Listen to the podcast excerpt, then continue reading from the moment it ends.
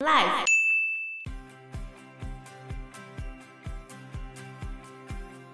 因为很多爬山的人最后都会被山给永远留下来啊。像最近中国有一个冰川哥，叫做王湘军，他就是会一个人去探险嘛。之前还受邀去联合国发表他对于冰川的这些观察。Hello，大家好，我是 Joe，我是 Fana，我是 Anna。最后有四个队员的尸体，春天才找到。其中一个女生的罹难者手上还握着一块布料，这个布料不属于九人中任何一个人。所以他们遇到杀人魔，可是在雪地里面，杀人魔住在雪地里面吗？还是因为那个底下原住民，我也不想让他们上来这座山，所以他们先在那边埋伏。然后就故意吓他们，对。所以后来家属就很希望苏联警方能够调查，可是这个却被列为机密。在这几年解密之后，发现那个档案上一堆被涂改的记录。那可能就跟政府有关吧，不然我想要掩盖这件事情，通常会把资料盖掉，就是政府不想让你知道。而且最特殊的地方是。政府竟然还带辐射检测仪来，哦，所以他们在那边核子试爆是吗？可能。结果他们的辐射超标啊！那就是他们在那边进行核子试爆吧？不知道，反正总而言之，这九个人全部都罹难了。这是俄罗斯非常有名的一个事件。对，因为大家都在揣测到底是发生了什么事情。其实，在他们上山的时候，就已经有很多下面人跟他们说不要上去。因为那座山好像很难爬，还是有什么神秘力量吗？反正下面人就说已经劝过他们，就是不要上去。俄罗斯也相信这种有神秘力量之类的吗？应该有吧，一些比较乡下乡下人好像都会崇敬山神什么之类的。对，尤其住在山附近的，嗯，而且他们要去爬的那座山名字就叫做死亡之山。对啊，那跟名称我觉得有很大的关系。哦，因为名字就在告诉你不要爬这座山，而且他会取这样名字一定是有原因的，对，死中求活啊，想要征服这座山吧？我觉得登山人应该都有这样的想法，好像是。梦想要征服每座山，就是你要把那些哪几座山拿在手中的感觉哦，我征服了这一座，这样子，对啊。当时候在搜救的时候，他们最后被找到的山不是在原本他们要爬的那一座。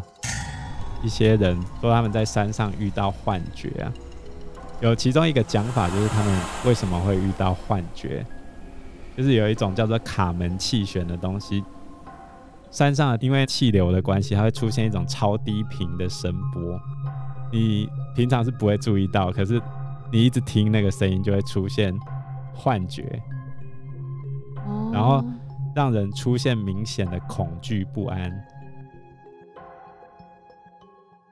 那有没有可以过滤这种声音的东西？这样上山可能就不会有出现这些幻觉。那你怎么听到队友跟你讲什么？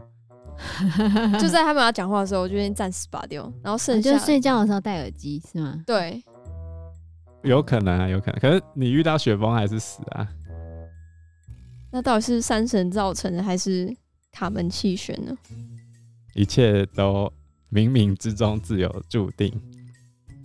你懂海，海就会帮你；你懂山，山就会留下你。什么东西？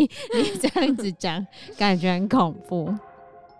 因为很多爬山的人最后都会被山给永远留下来啊。像最近中国有一个冰川哥，叫做王湘军，他就是会一个人去探险嘛。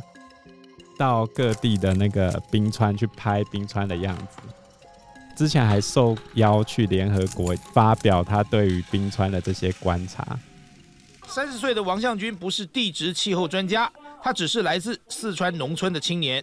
热爱大自然的他，二零一二年开始在打工之余进行冰川探险，没想到一炮而红。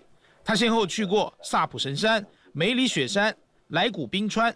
布加雪山等七十余座大小冰川，并且在现场直播，收获大批的粉丝，获得“冰川哥”、“西藏冒险王”称号。二零二年十二月，王向军却在拍摄时意外掉进伊嘎冰川的暗河中身亡。我就在去年十二月二十号，他在探险的时候，他叫他的助理帮他拍，他要从一块石头跳到另外一个石头，就这样而已。那其实不会很宽啊。嗯。结果他不小心滑倒，就掉下去，掉到冰川上。那是有水的，有水，他就掉进去冰川里面。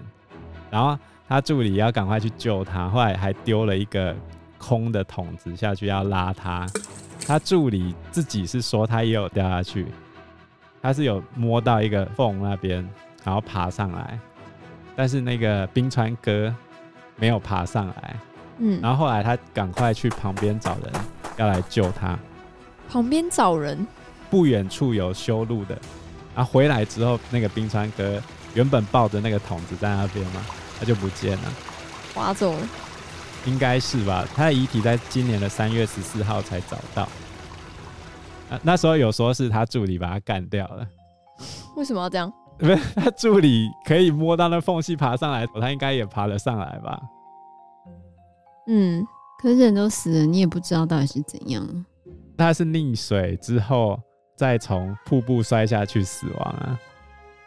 不过很有可能是因为他的羽绒衣吸水的关系。